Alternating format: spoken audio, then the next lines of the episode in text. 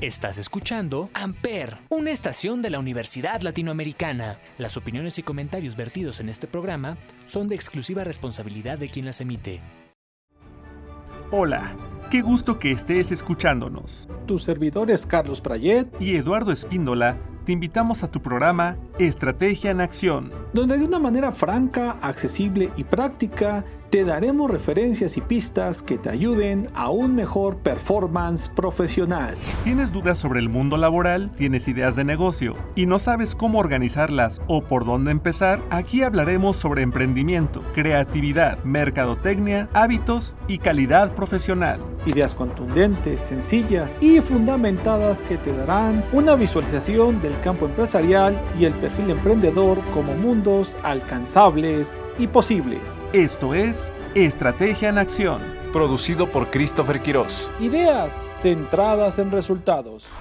Hola, ¿qué tal? Bienvenidos a la emisión 3 de nuestro programa. Yo soy Eduardo Espíndola. En esta ocasión tendremos una entrevista con la maestra Gabriela Cedillo Reina sobre estructura organizacional en las empresas y la cápsula de Carlos Prayet con una interesante reflexión sobre hábitos y limitantes profesionales para que des lo mejor de ti. Así pues, comenzamos.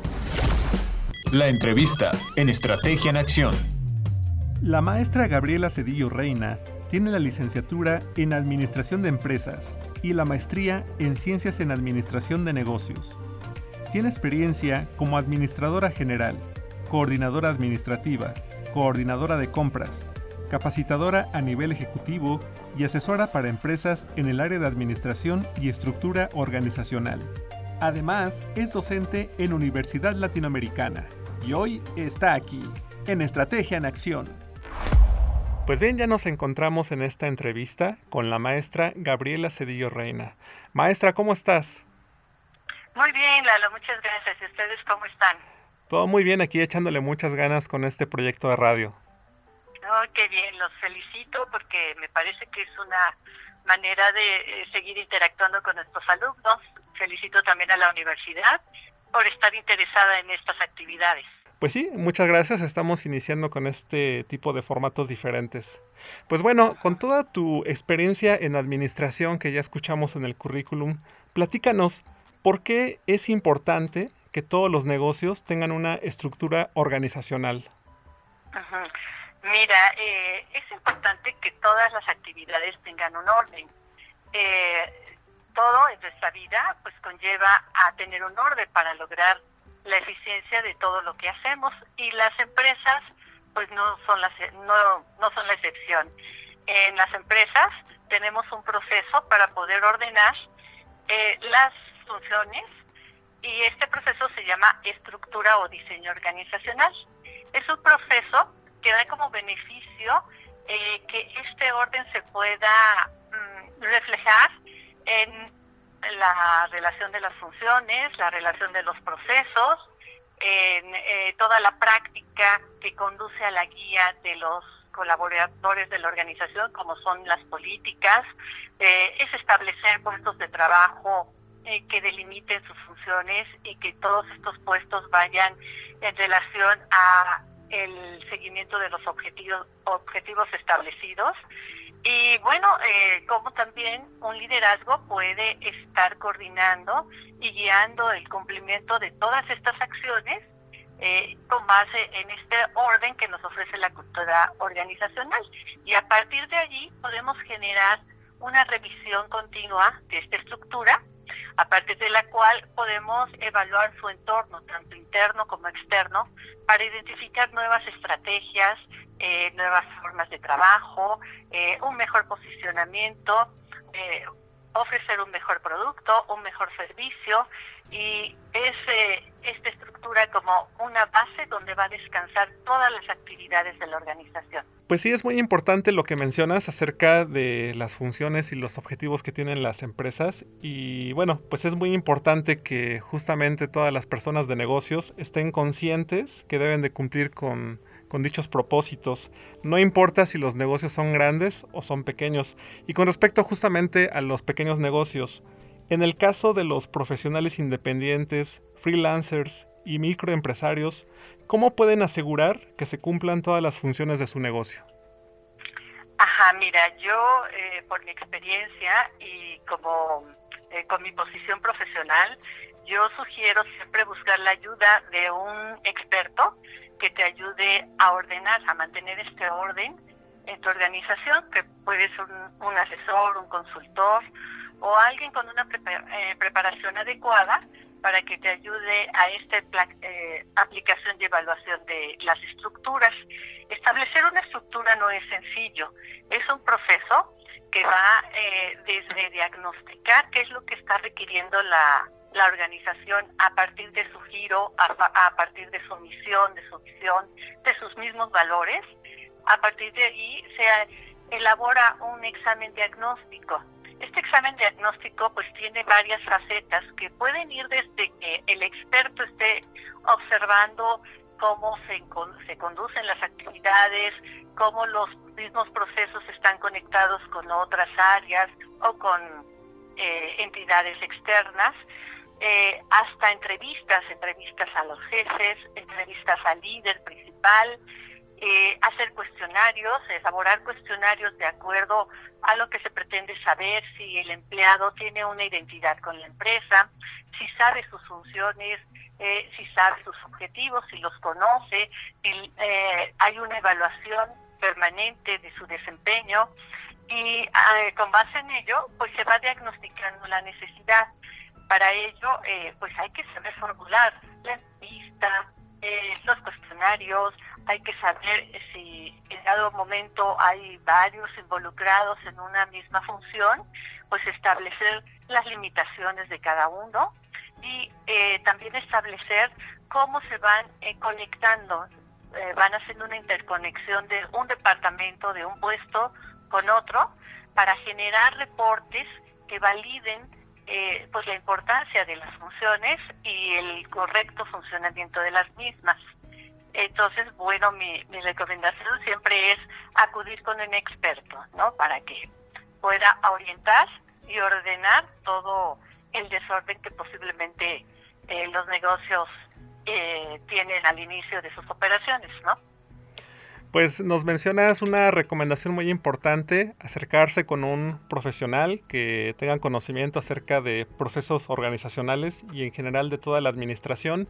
Sucede que muchas empresas muchas veces están inmersas eh, en la operación, ¿no? Entonces están demasiado inmiscuidas en, en esta parte del el trabajo día a día y a veces no se detienen a, a pensar acerca de, su esencia, como ya mencionaste, regresar al origen que es la misión, visión, filosofía, valores, etcétera, y cómo después permea hacia toda eh, la empresa, hacia toda la estructura. Y bueno, justamente en esta parte hay una cuestión que se manifiesta o debería manifestarse en todas las empresas y organizaciones, que es la cultura organizacional, un concepto que es relevante para todas las empresas, pero que a veces es poco entendido, poco valorado o, que incluso en la práctica se pierde. Entonces, para ti, ¿qué es la cultura organizacional y cómo se puede volver una realidad en las empresas? Ok, eh, mira, antes de, responder a tu pregunta, eh, quiero comentarte que toda la estructura tiene que estar formalizada. Eh, formalizarla implica tenerla por escrito. Este escrito eh, aparece en un manual de organización. En un manual de eh, organización contenemos toda, toda, toda la información de la empresa, desde, como tú dices, la misión, la visión, las políticas, los puestos, los diagramas de flujo. Eh, y este manual tiene que servir como una guía, incluso para dirimir algún problema de que no quede claro de qué funciones corresponden a cada puesto, como un eje de control y principalmente como una guía de acción para los empleados.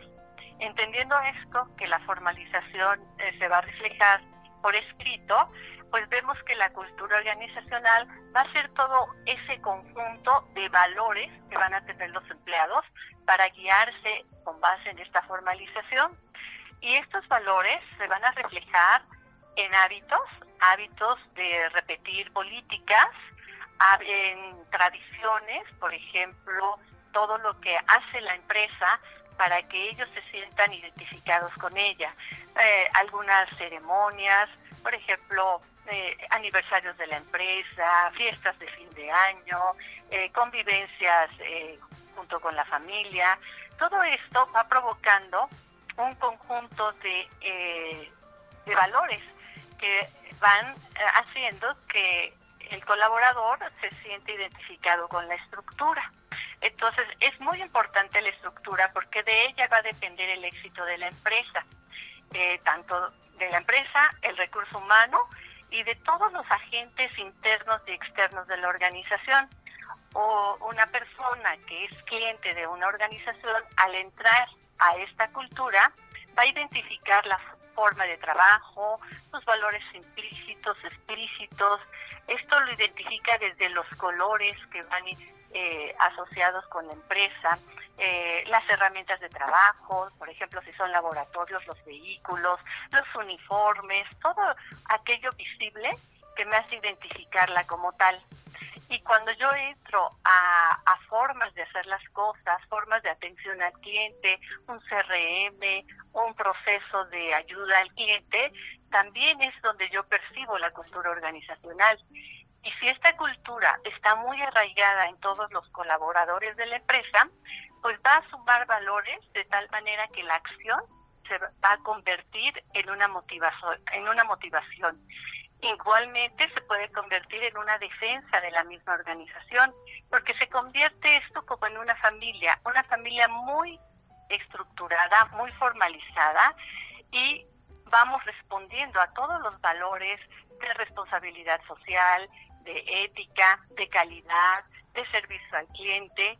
Y entonces, para que nosotros logremos todo esto, la cultura va promoviendo desde el ejemplo de líder hasta por medio de capacitaciones, evaluaciones de desempeño o trabajo en equipo, una búsqueda de mejora continua, donde el aprendizaje va a estar de la mano con cambios organizacionales, con adaptaciones a nuevas estrategias, con compromiso de dar un servicio o un producto de calidad.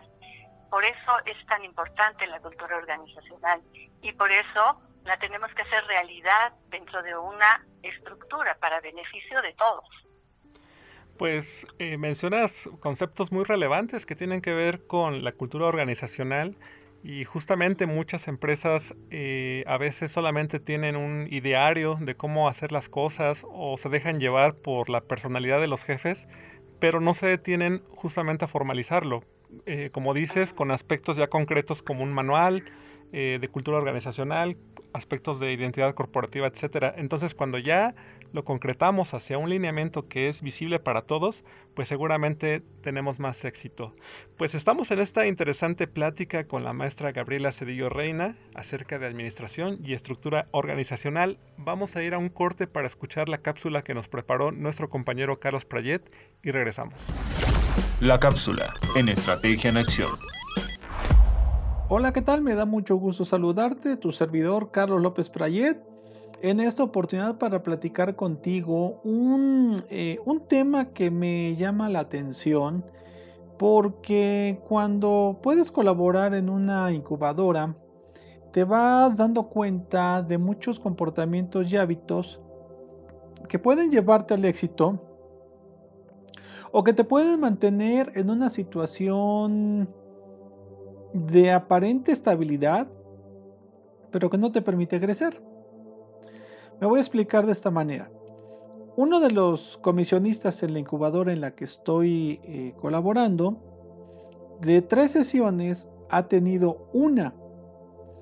La primera porque siendo ya la cita y pasado el tiempo de la cita para trabajo, todo esto sabes que es a distancia, eh, como a la hora, mandó un mensaje diciendo que si la sesión era por una plataforma por otra, cuando ya desde un día antes, por lo menos, se le había notificado que revisara su correo porque ahí estaba la invitación para la sesión. Es decir, pues no revisó su correo y evidentemente pues salió con un invento al final. Ok. Eh, para la sesión de reposición, vamos a llamarlo así, Eh, ya se conectó, pero como unos 40 minutos tarde, porque se dio cuenta por fin que el horario del centro del país pues no era el mismo con respecto al horario de Sinaloa, una hora de diferencia. Cosa que estoy de acuerdo, el coordinador, no porque fue mi responsabilidad, porque pues yo soy el instructor nada más, em, no lo verificó y él también muy, em, pues vamos a ver muy cándidamente, pues no estaba enterado. Entonces, pues a final de cuentas en esa segunda sesión trabajamos a lo mejor una hora 20 minutos y avanzamos lo más que se pudo, pero pues no de acuerdo a lo que han sido las dos horas eh, de trabajo.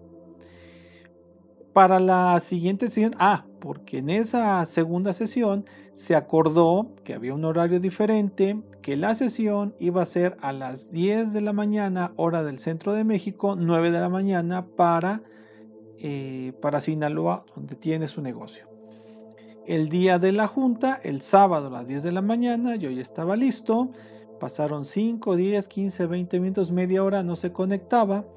Y cuando se avisa al coordinador y el coordinador le llama, resulta que esta persona afirma que su, eh, que su cita estaba programada a las 6 de la tarde, cosa que él no le pareció normal, pero mansamente, otra vez cándidamente, eh, pues lo aceptó y estaba esperando tener, según él, la sesión a las 6 de la tarde. 6 de la tarde o 5 de la tarde en sábado ya no son horarios académicos para consultoría.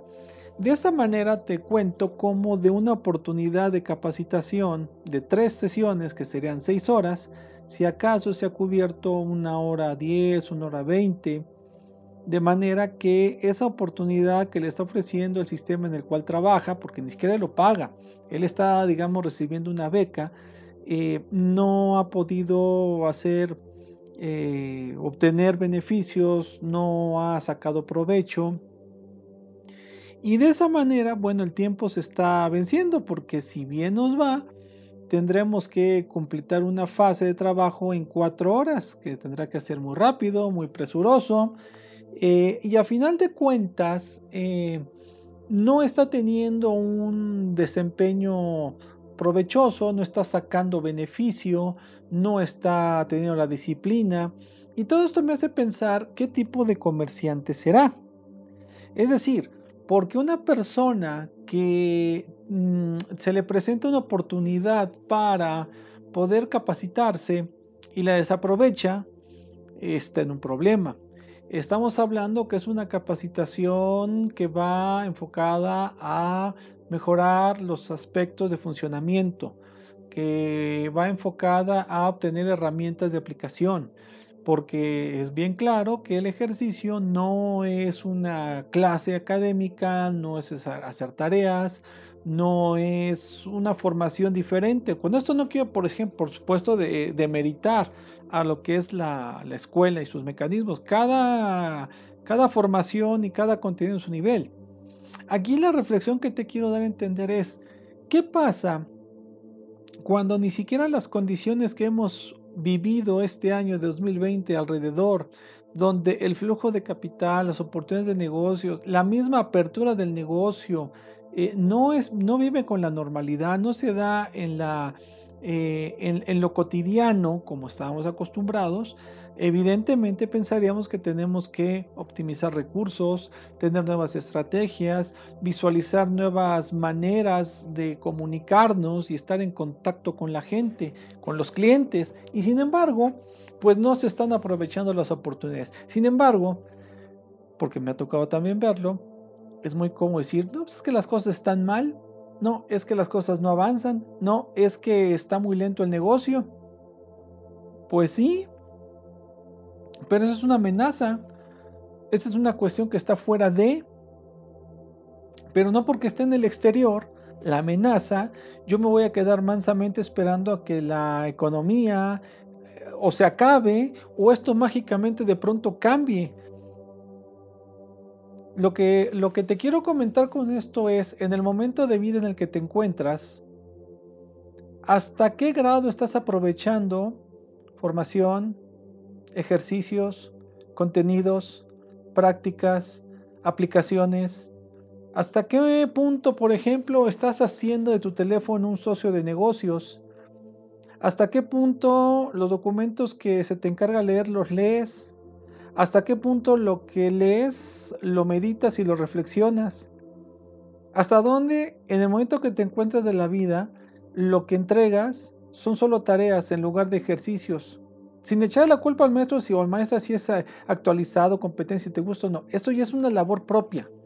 ¿Hasta qué grado estás dando lo mejor y más allá de lo ordinario? Dado que vas a un entorno laboral que delante de tus ojos y con la sincronía de lo que es el año 2020, lo estás viendo. Lo estás sintiendo, lo estás viviendo. Te invito a que medites esos comportamientos y esas actitudes, porque lo que cultivas en la juventud como hábitos, en lo profesional, puede ser o tu impulso o tu lastre. Tu amigo Carlos López Prayé te da las gracias por tu tiempo y nos estamos escuchando muy pronto.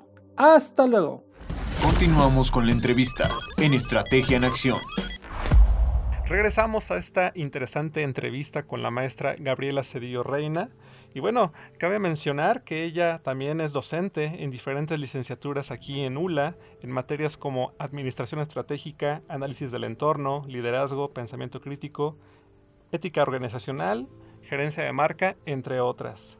Hace un momento hablábamos acerca de los procesos de las empresas eh, y que estos procesos deben ser claros y tangibles también. Entonces, muchas veces notamos que en varias eh, organizaciones y negocios, pues hay fallas, ya sea en la parte de planeación, en la parte de algún área en específico, por ejemplo, mercadotecnia, producción, la parte de ventas, y todo esto repercute en la parte del servicio al cliente.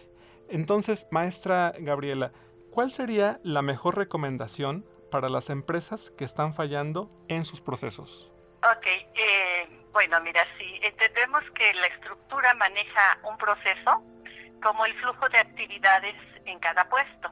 Este flujo de actividades, eh, fundamentalmente las actividades que son repetitivas y que las ejecuta un nivel operativo en la organización, es importante que se tengan controladas, porque a partir de ello eh, vamos a, establecer la eficiencia de las decisiones.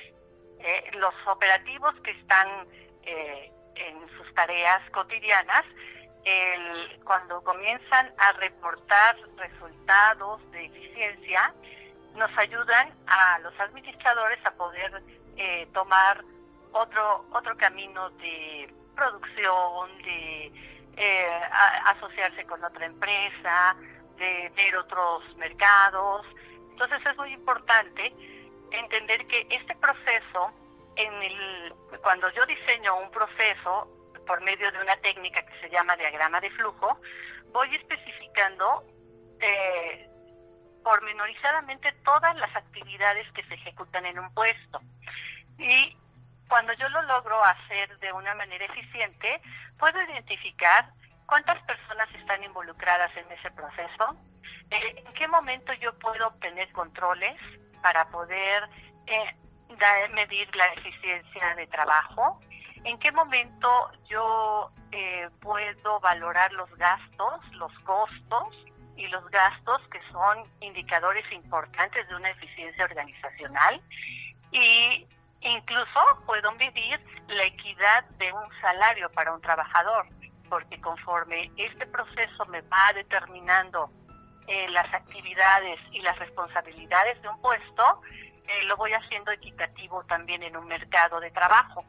Entonces, eh, la mejor recomendación es a partir de una del giro bien establecido del negocio, comenzar a dividir el trabajo en funciones y a partir de allí diseñar cuántas personas van a ocupar un una determinada área y también qué jerarquía de comunicación van a llevar. Va a haber un supervisor, un jefe, un gerente.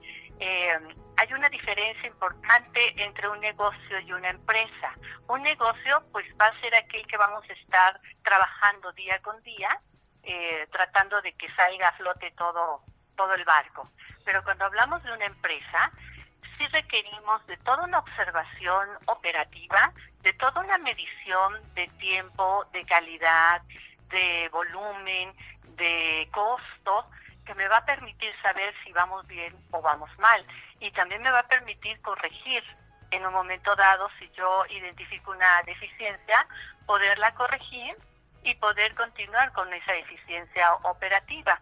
Entonces, eh, mi mejor recomendación es que eh, se vaya dividiendo el trabajo, se formen los puestos, se diseñe una línea de comunicación que pueda controlar la operación de esos mismos puestos y eh, se pueda determinar cada vez mejor esos procesos de trabajo para la eficiencia organizacional.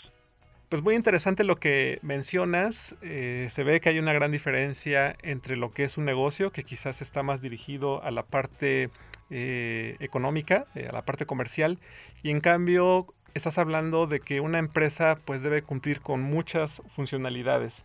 Y con respecto a eso, quiero preguntarte, ¿cuál es el primer paso para tener una administración eficiente y quién puede ayudar a los emprendedores y empresarios en este tema?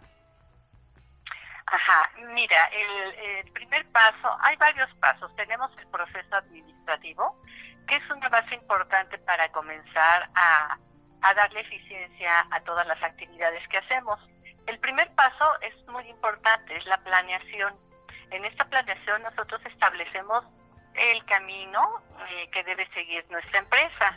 Entonces establecemos objetivos, establecemos formas de lograr a los objetivos, eh, establecemos políticas, establecemos un presupuesto, establecemos eh, eh, toda una serie de actividades que se llaman programas para llegar a esos objetivos.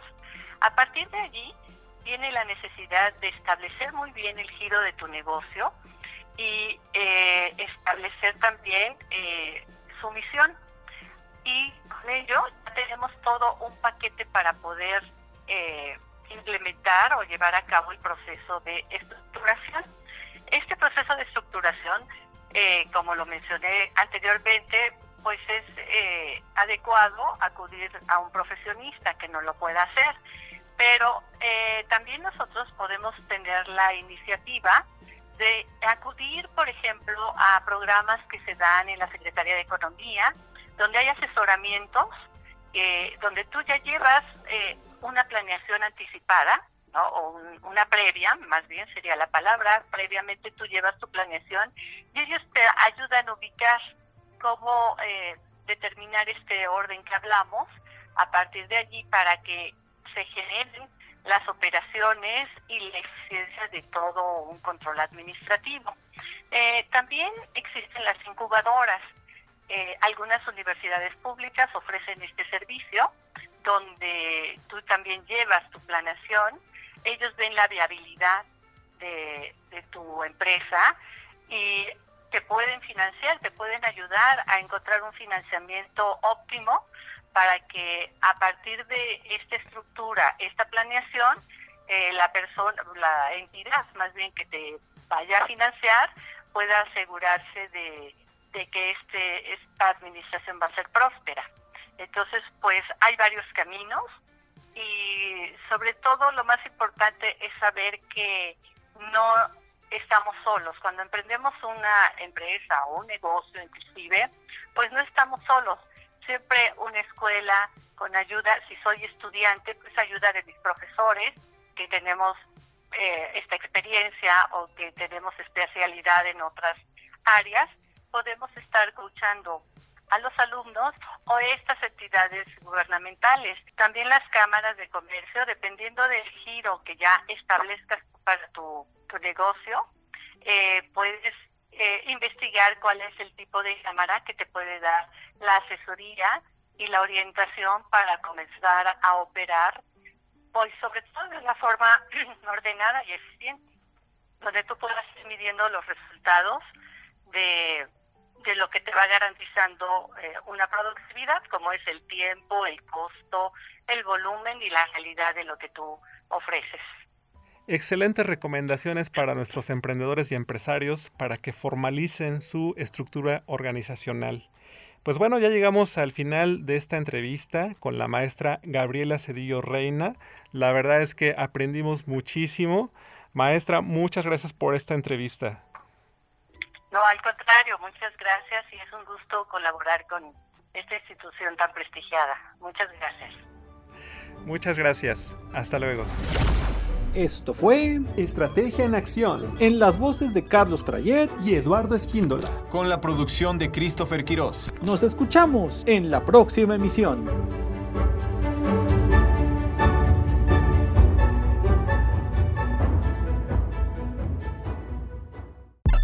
Amper, donde tú haces la radio.